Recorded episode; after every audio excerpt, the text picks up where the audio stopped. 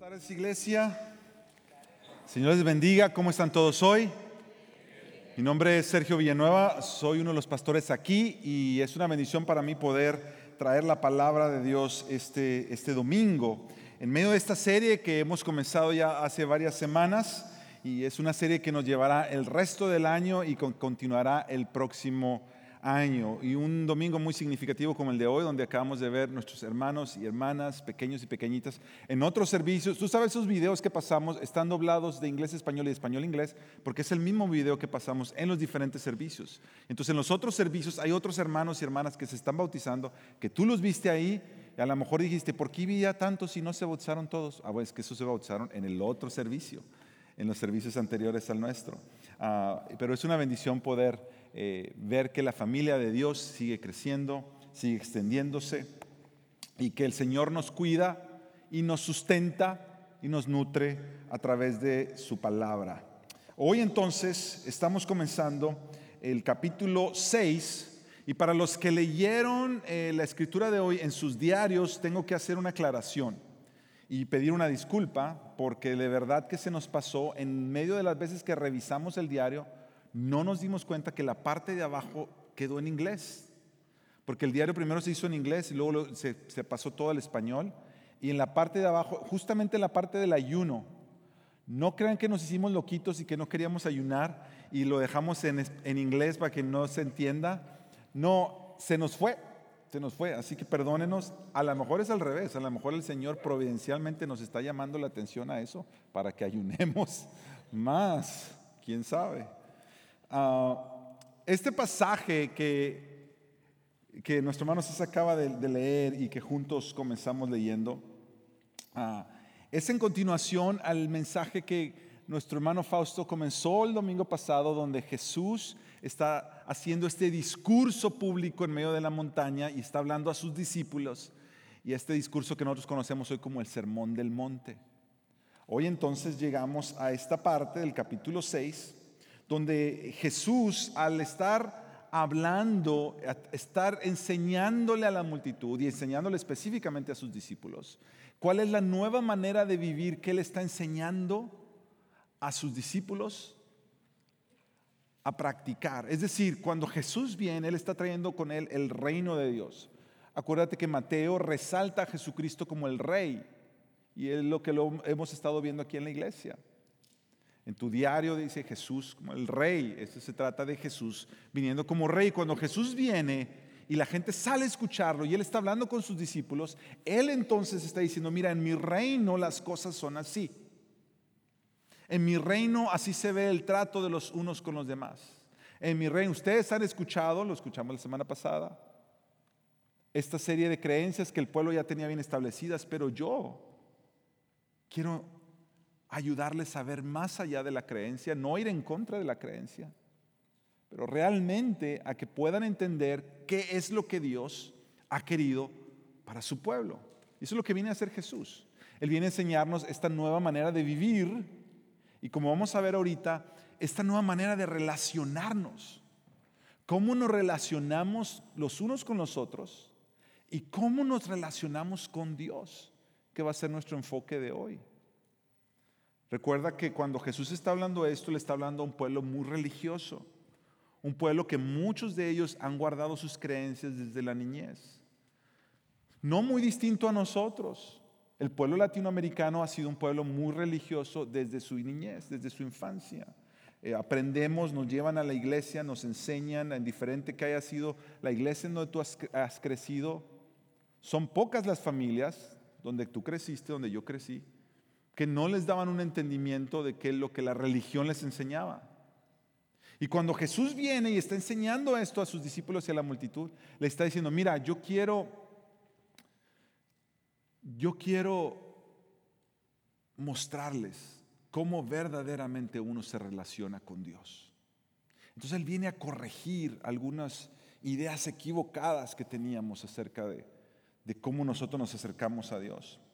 Este pasaje que, tenemos hoy, Jesús va a enfocarse en tres prácticas o tres disciplinas o tres costumbres que bien pudieron haber sido costumbres religiosas o disciplinas religiosas y que Jesús quiere elevarlas y no solamente dejarlas a que sean como tus costumbres que te enseñaron en la iglesia, sino cómo tú traes esto a tu vida y esto enriquece tu vida y te enseña cómo tú y yo nos relacionamos con Dios mejor. Eso es lo que Jesús va a hacer.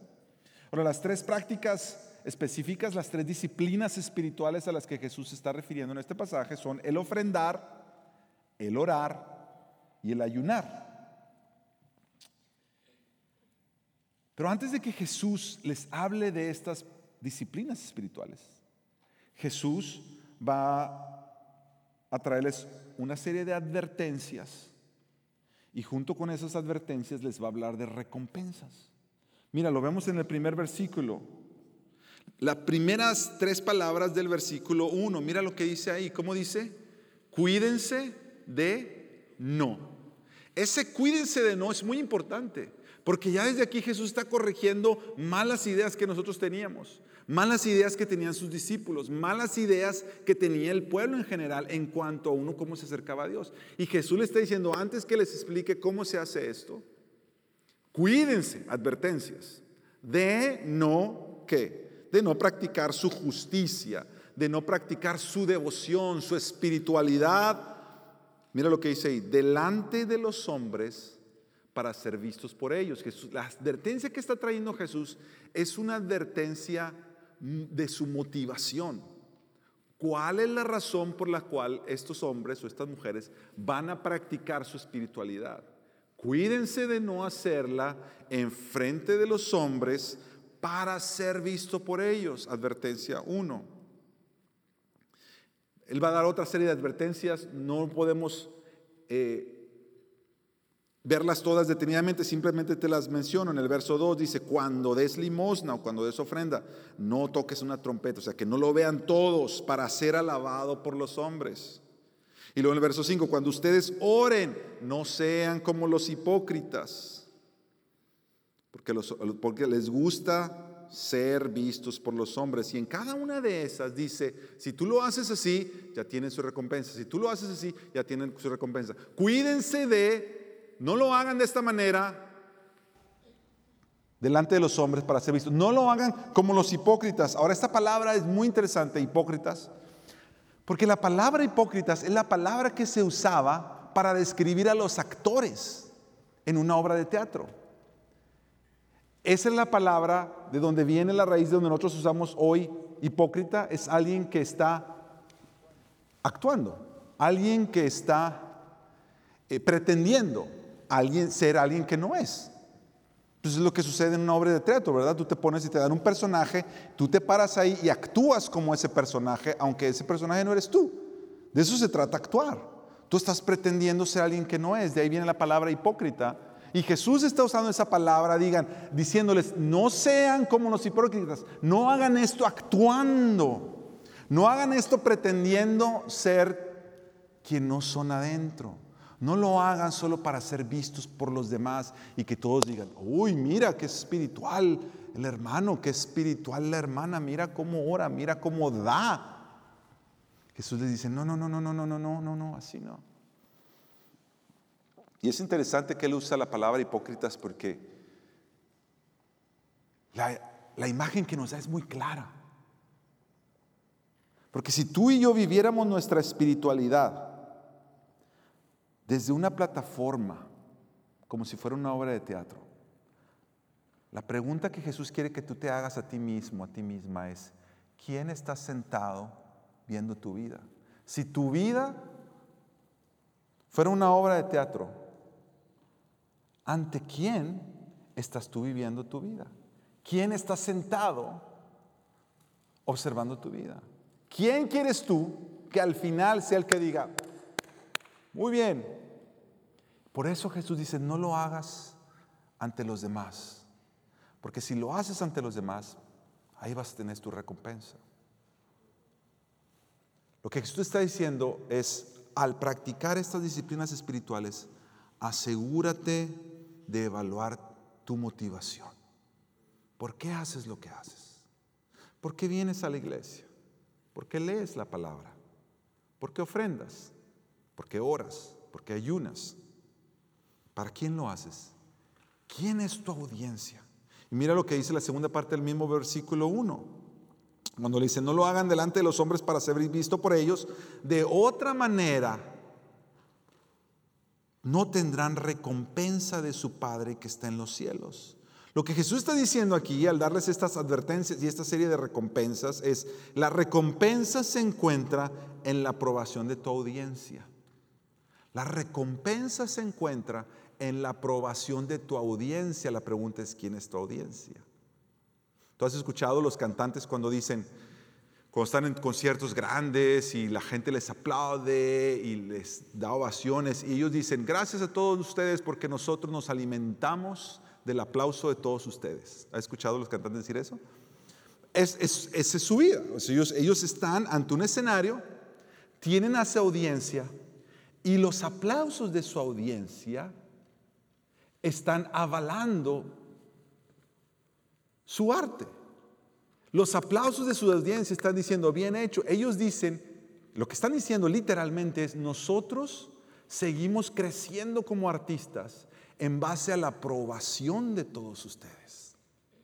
La pregunta para ti, para mí es, en la vida, ¿de quién yo quiero recibir el aplauso? ¿De los demás? ¿De los hombres, como dice Jesús? ¿De dónde viene mi recompensa? ¿De dónde viene la aprobación? Y Jesús desde el comienzo, antes de meterse a hablar de cada una de estas disciplinas, Él está diciendo, asegúrate de tu motivación, asegúrate de saber hacia quién lo estás haciendo, porque la recompensa se encuentra en la aprobación de tu audiencia.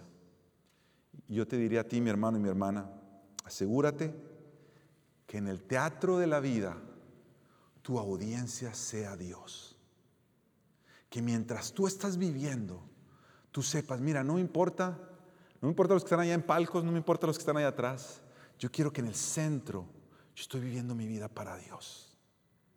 Y si Dios sonríe sobre mí, si Él me ve y sonríe y me hace un gesto de aprobación, yo diga, esto, esto me nutre de verdad.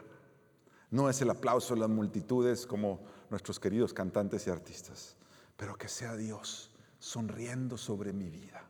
Asegúrate que lo que tú haces sea teniendo en cuenta que la audiencia primaria y la audiencia singular que tú quieres tener en el teatro de tu vida sea Dios.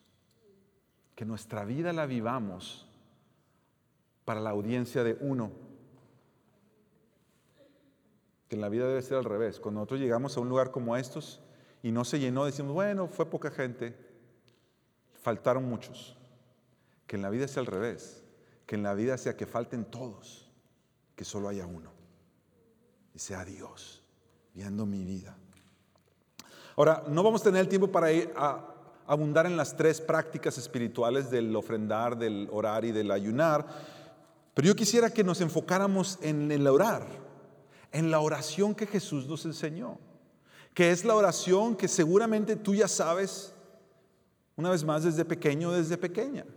Y mira, no es la primera vez que nosotros predicamos acerca de la oración y específicamente el Padre Nuestro. Estaba yo revisando los, los videos de nuestras predicaciones anteriores. Hace dos años yo prediqué sobre la oración y prediquemos acerca del Padre Nuestro. El año pasado Aníbal predicó y predicó del Padre Nuestro. Entonces tú puedes ir a, predicaciones que tenemos ahí en línea y, volver a repasar si es que si quieres seguir ah, creciendo en tu entendimiento de la oración, cómo oramos delante de Dios. Pero yo quisiera hoy hablar específicamente del Padre Nuestro. Porque el Padre Nuestro es no solamente la oración más conocida por, por todos, pero es la oración, entiendo yo, menos comprendida. Porque es la oración que muchas veces ya la damos por sentado y la pasamos por alto, porque tantas veces la hicimos, tantas veces la dijimos, pero muchas veces la entendimos mal.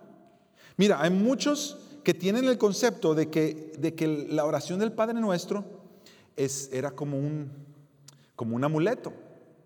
Si tú la dices, te va a ir bien. Sí, como donde te ponías el, amuletito aquí de la, que era una patita de conejo, lo que sea, que uno se ponía. Haz de cuenta, muchos vieron el Padre Nuestro así. Antes de salir, mira, déjame orar un Padre Nuestro sobre ti para que Dios te cuide. Y es como que, para que esto ya haga que te cuide Dios y te vayas.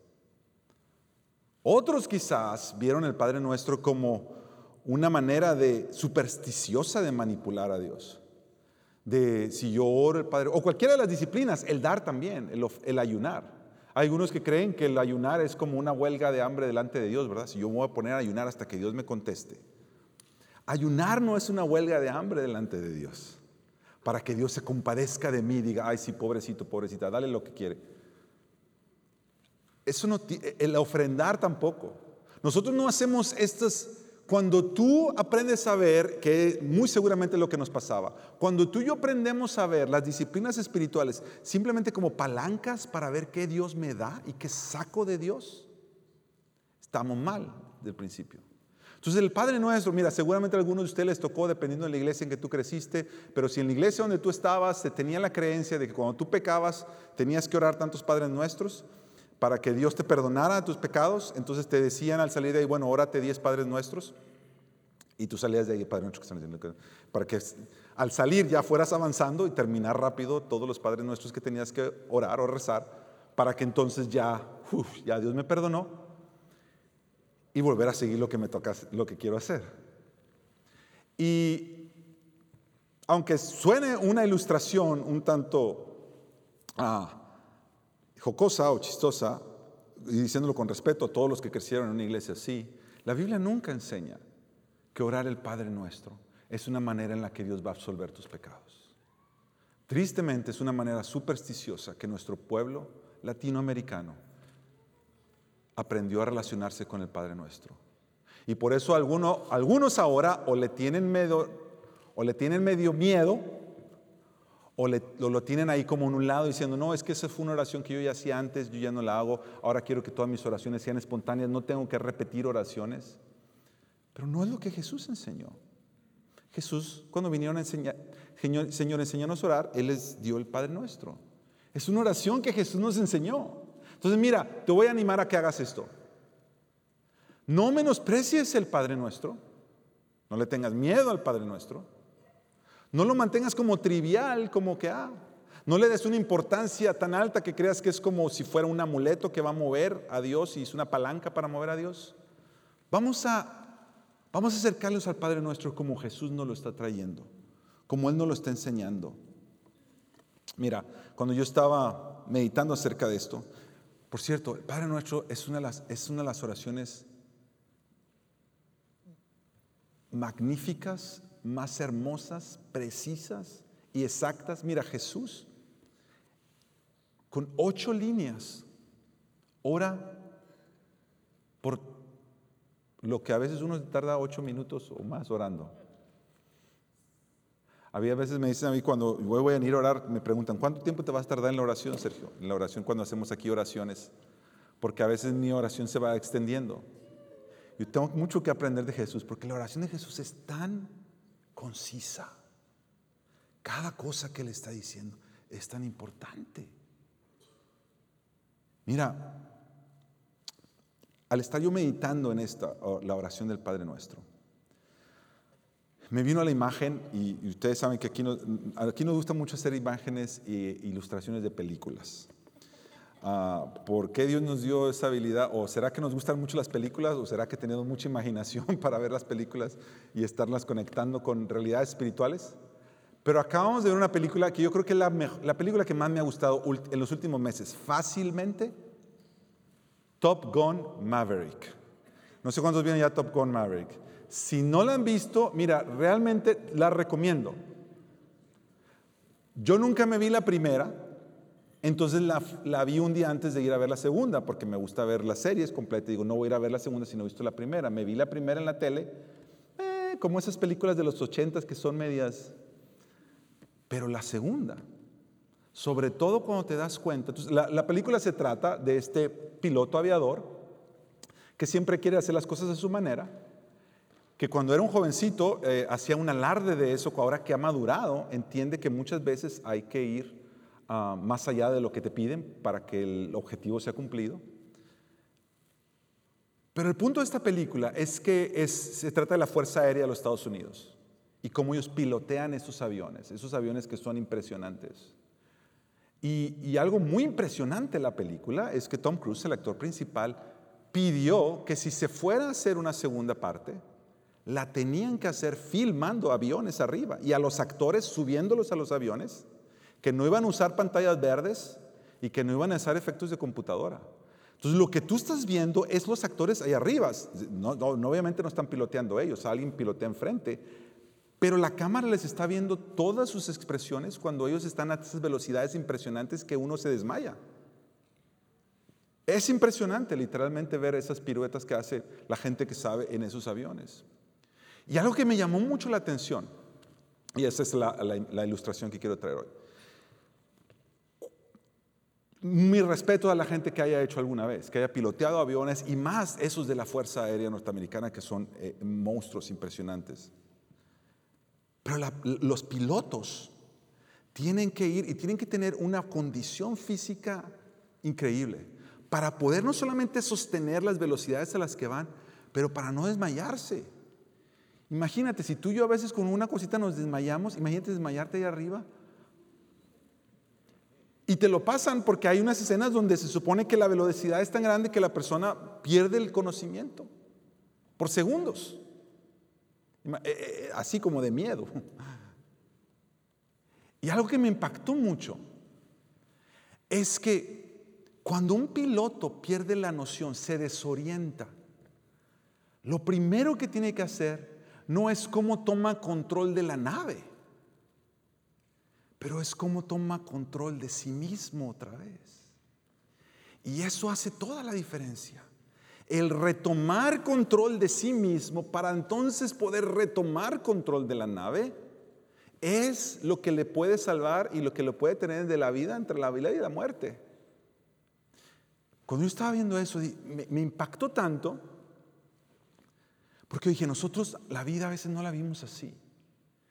Tú tienes tu vida, imagínate que tu vida es el, avión. Y tú vas haciendo todas estas cosas en tu vida, tienes tu trabajo, tienes tu familia, tienes tus problemas, tienes las deudas que tienes que, pagar, tienes eh, las diferencias en, los pleitos de la familia, todas las cosas que tú tienes que hacer en la vida son tu avión. Tú vas ahí, tú vas ahí. Tú sabes que nosotros vemos la oración como pidiéndole a Dios cómo controlo la máquina otra vez, cómo controlo la vida otra vez. Y creemos que la oración es cómo yo me comunico con Dios para que Él me, me ayude a controlar esto que se me va. Lo que no nos damos cuenta es que cuando estás en esas velocidades, esas alturas en la vida, no se trata, lo primero que tienes que hacer no es cómo retomas control de las cosas sino cómo retomas control de ti mismo, cómo te reorientas otra vez, cómo lo primero que tienes que hacer es ver dónde es arriba y dónde es abajo, dónde es el norte y dónde es el sur.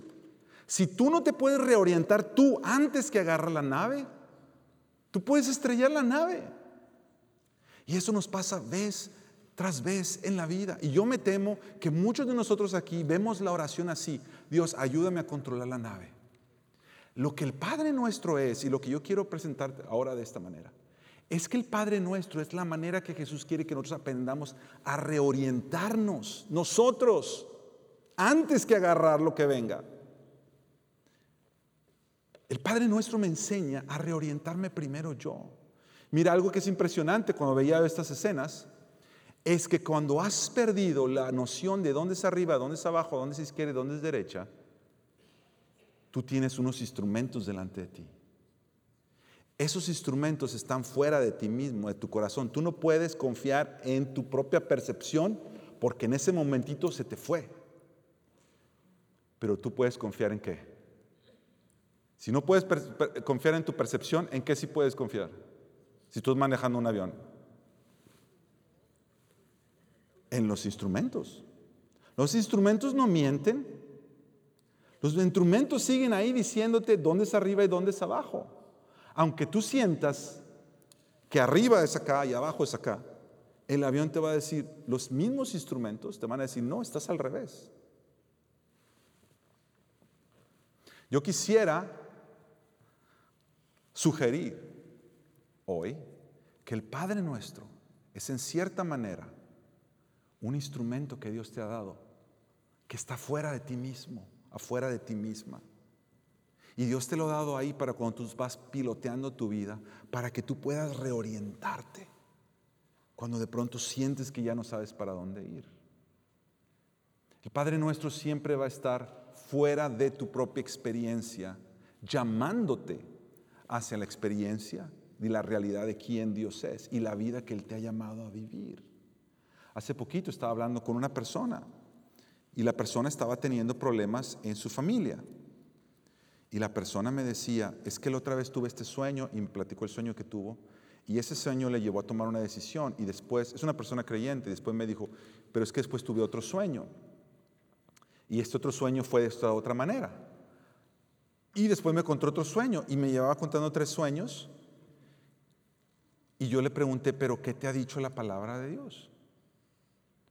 Porque yo entiendo que Dios puede darnos un sueño y, la Biblia habla de que Dios ha dado sueños. Pero no todos los sueños que sueñas son de Dios. Y la pregunta es, ¿cómo sabes cuáles sí, cuáles es no? Porque no puedes confiar en tu propia percepción, en tus propios sueños, para dejarte guiar por la vida. Necesitas algo afuera de ti. La palabra de Dios, las palabras de Jesús, como Él nos enseña a orar. Estos son los instrumentos que Dios te ha dado para que tú te reorientes. Y una vez que te reorientas, entonces sí, tomes control de los que hay que tomar control y seguir por la vida como Dios nos ha llamado. Entonces yo quisiera que fuéramos ahora los próximos minutos el Padre nuestro y viéramos cada una de las cosas que Jesús nos enseña a orar ahí. Y lo tomáramos no solamente como una simple petición, sino como esto me enseña una realidad de Dios que Él quiere que yo traiga a mi vida y Él quiere que esa realidad sea la que reorienta mi vida. Mire, el Padre nuestro está compuesto de seis peticiones. Tres de estas peticiones tienen que, ser tienen que ver acerca de nuestra relación con Dios. Tres de las peticiones tienen que ver acerca de cómo nosotros vivimos nuestra vida y dependencia de Dios. Las tres que tienen que ver con Dios son las primeras, porque Dios siempre es primero, y están escritas en singular. Las segundas tres están escritas en plural, porque tienen que ver con nosotros. La primera petición es santificado sea tu nombre. Padre nuestro que está en el cielo es una invocación. El Padre nuestro empieza con una invocación. ¿Quién es Dios? termina con una doxología. Una doxología es una alabanza. Tuyo es el reino. Padre nuestro que está en el cielo es el comenzar invocando a Dios. Pero la primera petición es santificado sea tu nombre. Y luego es vénganos tu reino y hágase tu voluntad. Son tres peticiones que tienen que ver con Dios. Las segundas tres tienen que ver con nosotros cómo estamos viendo la vida. El pan, no dice mío, el pan nuestro dánoslo hoy. Y luego dice, y perdona nuestras ofensas, como también nosotros perdonamos a los que nos ofenden, y líbranos del mal. No nos dejes caer en tentación, líbranos del mal. Entonces yo quisiera que tomáramos estas seis peticiones, esta invocación y esta alabanza, esta doxología final, y de ahí sacáramos estas ocho realidades que tú necesitas en tu vida y las cuales Jesús te está trayendo a ti con el Padre Nuestro. Mira, el Padre Nuestro es como si fuera un mapa entonces. Que sí, tú lo oras, pero al tú orar no lo haces simplemente como una vana repetición, como Jesús nos dijo que no lo hiciéramos. Jesús no dijo que no lo repitieras, Jesús dijo no hagas vana repetición. Vana significa hueco, vacío, que no sea una repetición sin sentido. Si tú lo vas a repetir, repítelo conscientemente de cada cosa que tú estás diciendo. Porque esto, una vez más, te va a enseñar quién es Dios, dónde estás tú y a Dios, que Dios te ha llamado. Estaba leyendo en la antigua iglesia primitiva, acostumbraba la iglesia orar el Padre Nuestro tres veces al día, en la mañana, al mediodía y en la noche. Y lo hacían para recordarse una vez más de qué se trata la vida. Vamos, vamos en estos minutos que me quedan. Esas ocho realidades de nuestra vida en Cristo, quién tú eres, si Cristo es tu Señor y Salvador, si Él es tu Rey, esta es una realidad para tu vida en tu relación con Dios. Número uno, empieza la oración así, Padre, vamos ¿qué tal si la vamos leyendo cuando toque cada una, la leemos la frase todo juntos? La primera es, Padre nuestro que estás en los cielos. Esto, esta invocación, abriendo el Padre nuestro, me habla de que Dios es mi Padre. Esa es tu primera realidad. Esto habla de, de la identidad en la vida para el creyente. Esta es tu identidad, de aquí fluye todo, de aquí empieza todo. Por eso Jesús empieza con Padre nuestro. Y recordemos, y lo hemos hecho hincapié también en otros mensajes acerca de la oración, que en aquellos tiempos no siempre se oraba a Dios como Padre. En su mayoría de oraciones, los rabinos y los maestros de la religión lo que enseñaban era hablar a Dios como Dios soberano, Dios eh, eh, omnipotente, el todopoderoso. Jesús viene y al enseñarle a sus discípulos otra vez, ¿cómo reorientas tu vida? ¿Cómo, ¿Cómo te acercas a Dios? ¿Cómo tú relacionas con Él? Lo primero que dice es Padre nuestro. Y Él está haciendo este hincapié de que la identidad primaria en tu vida es de que tú eres un hijo de Dios, eres una hija de Dios. De ahí fluye todo lo demás. De ahí fluye todo lo demás. Mira, si tú y yo ponemos esto en el primer lugar de nuestra oración, si esto es como el motor que nos mueve a vivir, esto te enseñará tanto acerca de tu valor y te enseñará tanto acerca del valor de los demás. Recordar que tu esposo o tu esposa, si son creyentes, son hijos de Dios. Que tus hijos son hijos de Dios. Que tus hermanos y tus hermanas son hijos de Dios. Y que la manera que tú trates a los demás es en cuanto a esa identidad, de la manera que tú te ves a ti mismo, a ti misma, es yo sé que soy hijo de Dios. Mira, hoy en día el mundo y la sociedad está haciendo un, énfasis tan grande en el, en el autocuidado, cuídate a ti mismo, ten tiempo para ti, que no, tiene nada de malo cuidar, eh, darse, dedicarse tiempo a uno mismo, excepto si yo me vuelvo el centro de todo. Si yo me vuelvo el centro de todo y todos tienen que, como que yo soy, como yo soy el sol, ¿verdad? Como que me siento Luis Miguel, el sol y todos rodean a mi alrededor. Para los que no son mexicanos, bueno, todo el mundo conoce a Luis Miguel, le llaman el sol de México. A veces sí vivimos la vida como que yo soy el centro. A veces así criamos a nuestros hijos, como que ellos son el centro de todo. Y les estamos creando un gran problema cuando sean adolescentes. Porque cuando se den cuenta que ellos no son el centro de todo, ups, qué decepción más grande. Dios es el centro. Él es el Padre, autor de todo. Tu vida comienza desde ahí.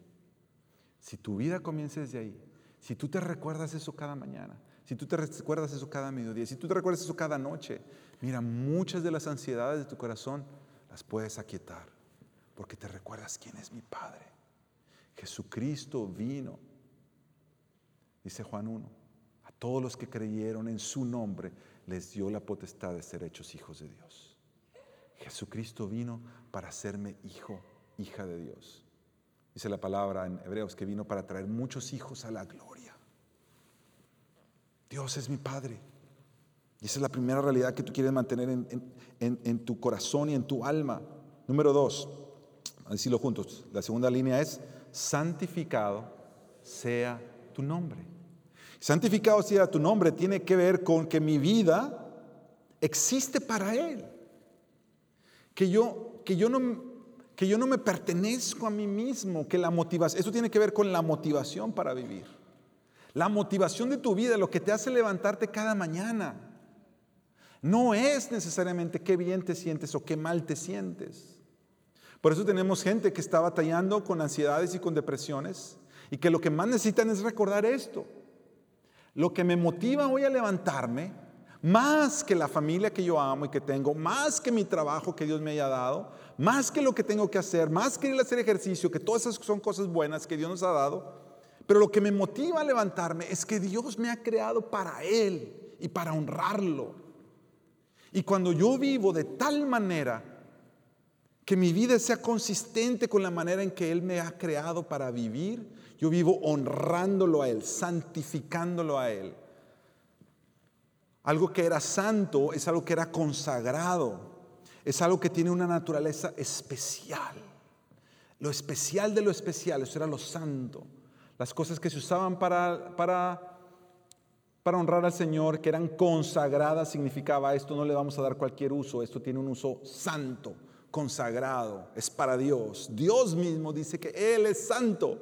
Él está por encima de todos nosotros. Su valor, su belleza, su gloria son tan, tan especiales por encima de nuestro propio valor y nuestra propia belleza que Él es arriba de nosotros. La palabra dice en Ezequiel, mire este pasaje, hablando de la santidad de Dios, que Él vive por su santidad. Por tanto, dile a la casa de Israel, está diciendo Dios al profeta Ezequiel, así dice el Señor Dios, no es por ustedes, casa de Israel, que voy a actuar, sino por qué dice, por mi santo nombre. Mira, a veces nosotros tenemos una teología, Dios nos ama mucho, amén. Dios te ama con todo su corazón, Amén. Pero tú no eres el centro de la persona de Dios. Tú no eres el centro que lo mueve a Él. Él mismo se mueve Él mismo porque Él es santo. Él nos da todo lo bueno, Él nos muestra todo su amor, pero antes que hacerlo por nosotros, lo hace por Él mismo. Porque como Él es santo, Él tiene que poner lo primero en primer lugar.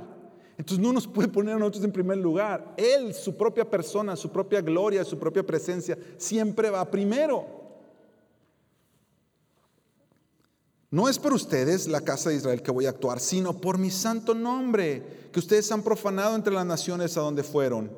Mira el verso 23 de Ezequiel 36, vindicaré la santidad de mi gran nombre profanado entre las naciones, el cual ustedes han profanado en medio de ellas.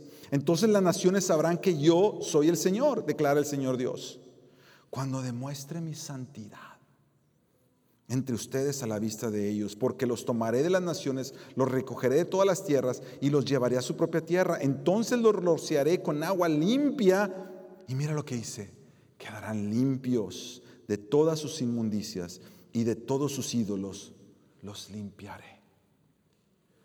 Dios, antes que tener un compromiso contigo, que lo tiene con su pueblo, ese compromiso lo tiene con Él mismo. Dios, antes que ser fiel para ti y para mí, Él es fiel porque su carácter lo demanda que sea fiel. Es por su gloria, es por su santidad. Y eso, mira, parece, parece que es casi lo mismo, pero hay un pasito tan pequeño entre decir, Dios me ama tanto, tanto, tanto. Sí, Dios me ama. Pero Él me ama porque Él es amor, porque Él es santo y porque Él ha hecho un compromiso, un pacto con su propia santidad, con su propia fidelidad, con su propia gloria, para mostrarme ese amor. Una vez más, yo no soy el centro.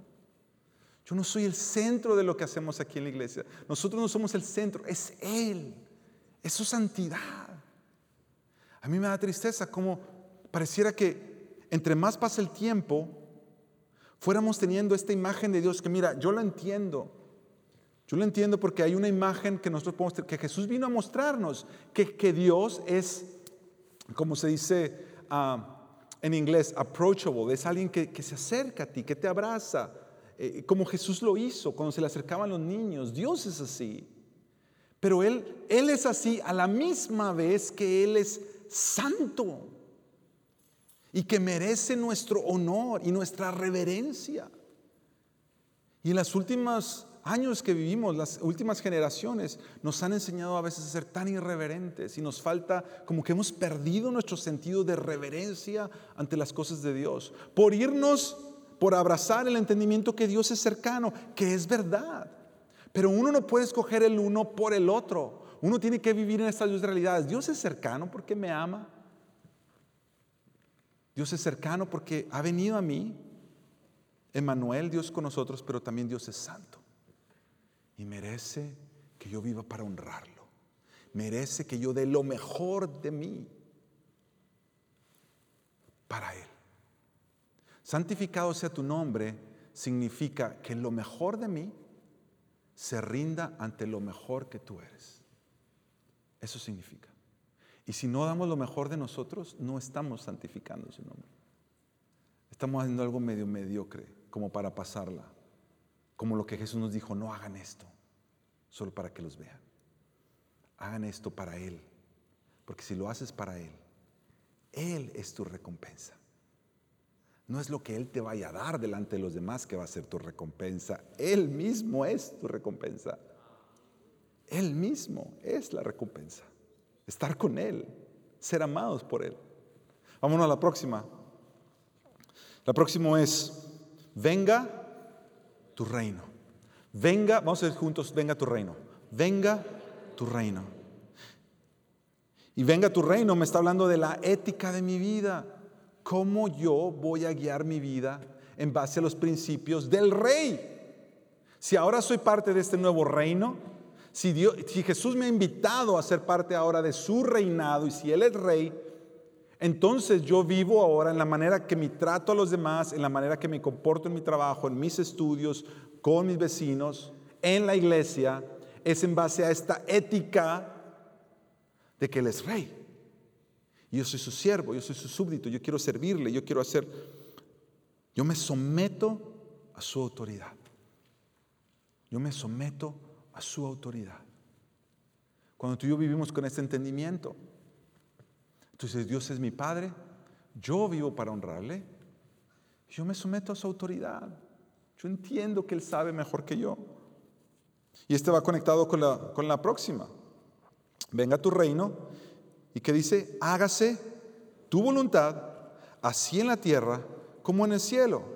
Eso significa que yo no solamente me someto a su autoridad, pero yo me alineo a sus planes.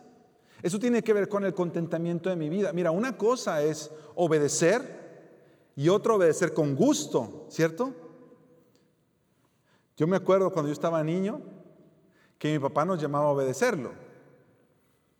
Y quería que nosotros, a mi mamá y a mi papá, lo obedeciéramos rápido, porque se decía que la obediencia tenía que ser pronta. Pero yo me acuerdo de una palabra que decía mi papá, que él decía sin chistar. Lo he escuchado sin chistar, ¿verdad? ¿Qué significa chistar, en, por lo menos en mexicano? Ah. Que cuando te dicen, ve y tráigame esto, ¿qué hacía uno? como hacía el chavo del ocho, ¿verdad? Cuando se iba caminando y, y movía las, las piernas. Eso, una cosa es obedecer, porque la pregunta es, ¿te obedecieron tus hijos? Sí. ¿Te obedecieron chistando como, como diciendo cosas ahí entre ellos que nadie las oiga, pero solo ellos? Quizás. La pregunta es, ¿es esa obediencia completa? Quizás es obediencia inmediata, porque te dijeron, te daba miedo si no obedecías. Pero entre la obediencia inmediata y la obediencia completa, hay un paso. Y ese paso se llama obediencia gozosa, que es la predisposición de mi corazón a decir, si me están pidiendo que haga esto, pues lo tengo que hacer. Vale más que lo haga con un buen corazón. Y de eso se trata. Una cosa es que tú veas a Jesús como tu autoridad y te sometas a su autoridad. Otra cosa es que tú halles contentamiento al someterse a su autoridad. Y mira, esto tiene impacto en todas las áreas de tu vida. Por eso tú tienes que traer esto primero para ti, para que después puedas agarrar la nave y el avión y tu vida y enderezarlo. Si tú no te reorientas primero en estas áreas de tu vida, todo lo demás se vuelve una reacción.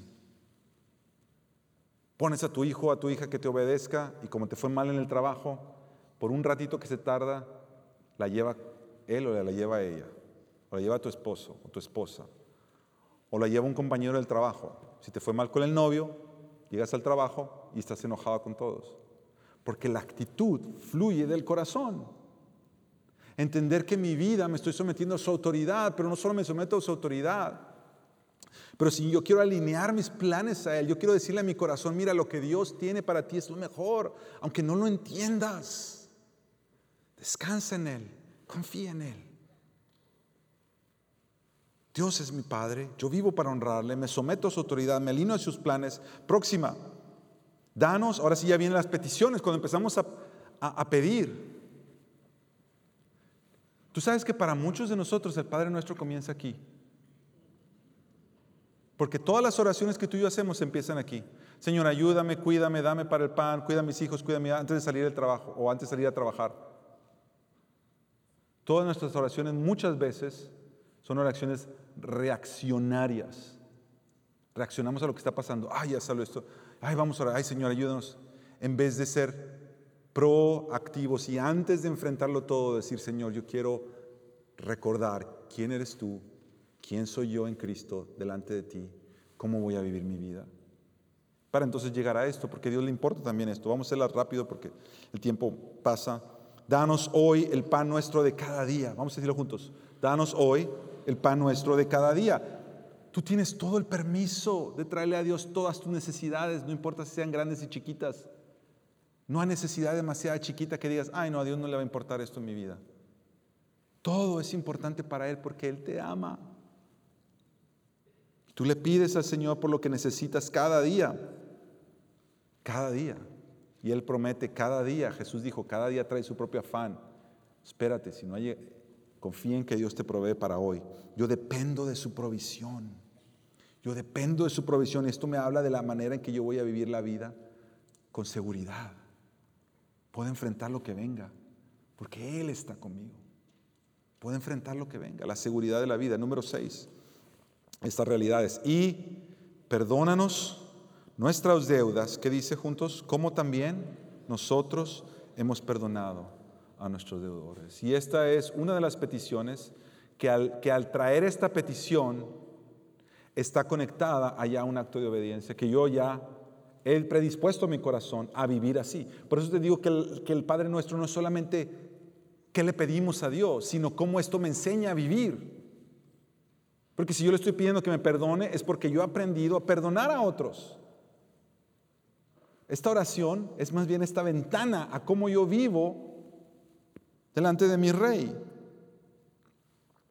Cómo yo cuido las relaciones de mi vida, cómo yo recibo y extiendo su gracia a las relaciones en mi vida. Si Dios me ha perdonado, ¿quién soy yo para no perdonar a los demás? El próximo. Y no nos dejes caer en tentación, sino líbranos del mal. Y es bien interesante que, que en esta parte, aunque tiene que ver con la, la confianza en su protección, yo confío en su protección, tiene que ver con la confianza de vivir la vida, hay una diferencia entre la tentación y el maligno. Claro que el maligno va a traer la tentación, pero el mal no siempre viene del maligno. Porque el mal, líbrame no me dejes caer en la tentación y líbrame del mal. Muchas veces significa, guárdame de mí mismo.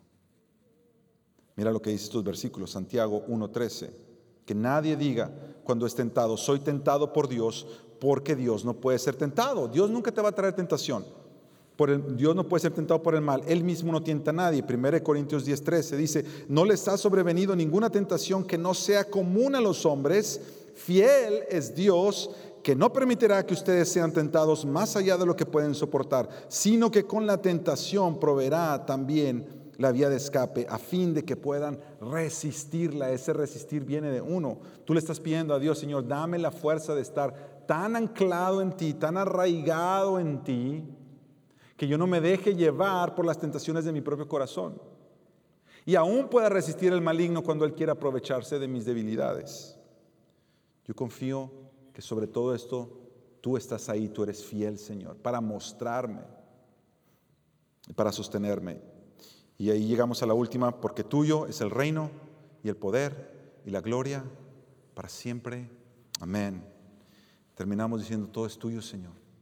Yo empiezo dependiendo de ti, tú eres mi Padre, yo termino diciendo, todo es tuyo, todo lo que me pasa en la vida, tú lo permites. Eso tiene que, tener, tiene que ver con la perspectiva de la vida, cómo yo veo la vida desde los lentes de Dios. Quiero terminar con esto. Eh, el pastor Dave Allison escribió un libro que se llama El Sermón del Monte, de un pastor metodista. Y en, y en su libro del Sermón del Monte, hablando del, del Padre Nuestro, él escribió esto, escúchalo por favor. Jesús encarnó su discurso. Jesús vivió como él hablaba y hablaba como él vivía. Y él dice, el Padre nuestro es un retrato de Jesucristo, aquel que se dirige a Dios como su Padre, Jesucristo quien santifica el nombre de Dios con su vida, Jesucristo que lleva la sanidad de Dios al anunciar el reino de Dios a los hombres, Jesús el que se somete a la voluntad de Dios, Jesús que da su carne como pan de vida para la vida del mundo, Jesús que proporciona el perdón de los pecados mediante su muerte en la cruz y así instruye a sus seguidores a un estilo de vida de perdón. Y que finalmente el Padre nuestro es sobre Jesús que libera a los creyentes del poder de la muerte y del diablo. Jesús, dice él, encarna y vive la oración que enseñó a sus seguidores a orar.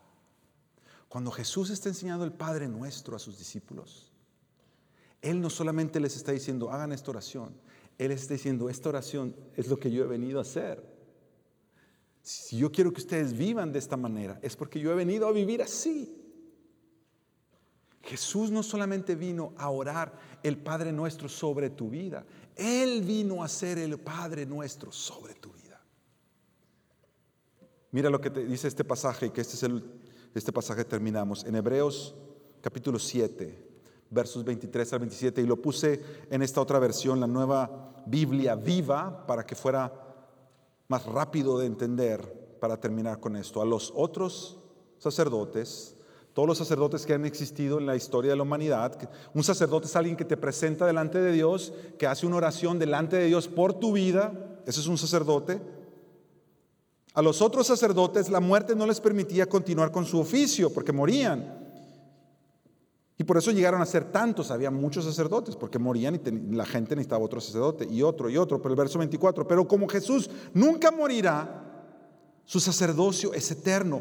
Por eso puede salvar para siempre a los que por medio de él se acercan a Dios, ya que vive para siempre y está pidiendo, otras versiones dice, está intercediendo por ellos. Era provechoso para nosotros tener un sumo sacerdote así como Él, así como Jesús. Un sacerdote, mira lo que dice, santo, sin maldad, intachable, apartado de los pecadores, elevado más que el cielo. Eso es todo lo que el Padre nuestro nos está llamando a vivir. Este era Jesús. Santo sin mancha, intachable, apartado de los pecadores y elevado más alto que el cielo. Él, Jesús, no es como los otros sumos sacerdotes que tienen que ofrecer sacrificio cada día por sus propios pecados y luego por los del pueblo, porque Él se ofreció a sí mismo como sacrificio una sola vez y para siempre. Ese es Jesús, ese es nuestro Rey. Él es el que vino no solo a enseñarnos cómo orar, Él es quien se volvió la oración misma por nosotros el sumo sacerdote que te ha traído a ti y a mí delante de Dios, quien ofreció su vida como sacrificio para presentarnos delante de su Padre, para que aprendamos a tener esta nueva relación con Él. Vamos a orar. Jesús, te damos gracias porque has venido a darnos vida. Has venido a acercarnos a nuestro Padre. Has venido, Jesús, a enseñarnos que tenemos un Padre. Has venido a mostrarnos cómo una vida como la tuya honraba y santificaba a Dios todos los días de su vida con todas las acciones que hacía. Has venido para mostrarnos cómo contigo venía este reino de Dios trayendo salvación y sanidad y vida nueva. Has venido Jesús para mostrarnos cómo se cumple la voluntad de Dios. Para beber la copa que no tú querías beber, pero porque era la voluntad del Padre, lo hiciste. Has venido Jesús para ser nuestro pan Has venido Jesús para ser nuestro perdón. Has venido para ser nuestra protección. Hoy Jesús, nuestras vidas se rinden a ti. Te adoramos. Haz tu obra en nosotros, haz tu obra en tu iglesia. En tu nombre Jesús. Amén.